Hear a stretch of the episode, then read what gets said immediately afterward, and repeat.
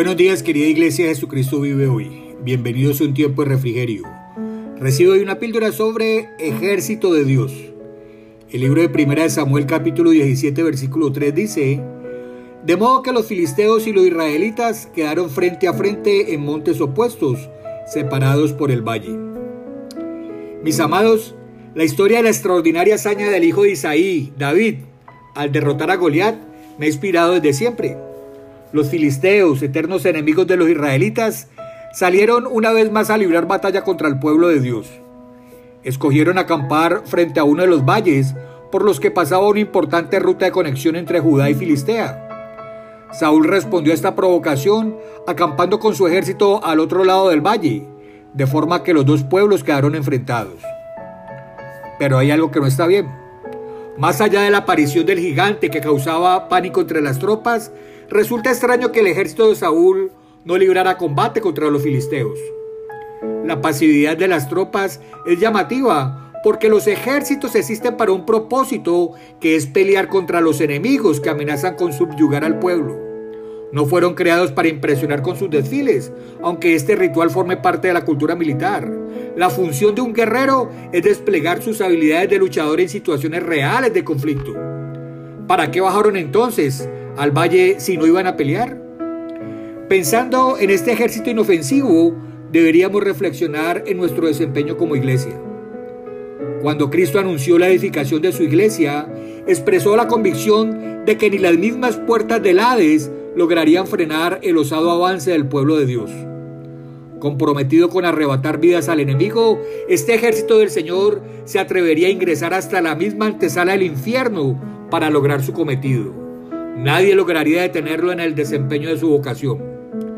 Cuando transformamos este llamado en una convocatoria a reunirnos para hablar de lo que le vamos a hacer el enemigo o para cantar acerca de su inevitable derrota, perdemos nuestra razón de ser. Hemos pasado a vivir para el desfile en lugar de hacerlo para la guerra.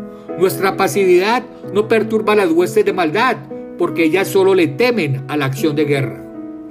La razón de nuestras reuniones no son el compartir como congregación y el refrigerio que degustamos. La razón es el afianzarnos en nuestra identidad de hijos de Dios y en nuestro compromiso de ser letales para el enemigo cuando salimos del lugar de reunión. Tenemos que salir renovados en nuestra convicción de seguir avanzando en todos los lugares donde Dios nos abre una puerta para conquistar nuevos territorios enemigos, semana tras semana y día tras día. Cuando las tropas del enemigo nos ven reunidos, deben asustarse al saber que en breve entraremos otra vez en combate que el enemigo sepa y tiemble, porque los sacerdotes nos estamos levantando, porque los intercesores estamos haciendo la tarea, porque los guerreros nos apercibimos y preparamos para luchar, para luchar por nuestras familias, por nuestro cónyuge, por nuestros hijos, para rescatar lo que el diablo se ha estado robando por años. Somos parte del ejército de Dios.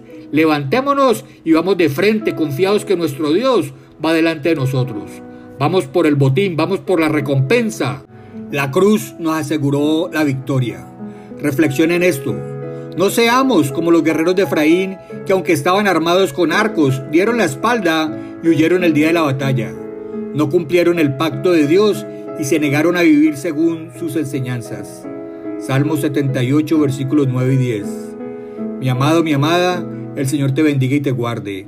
El Señor haga resplandecer su rostro sobre ti y tenga de ti misericordia.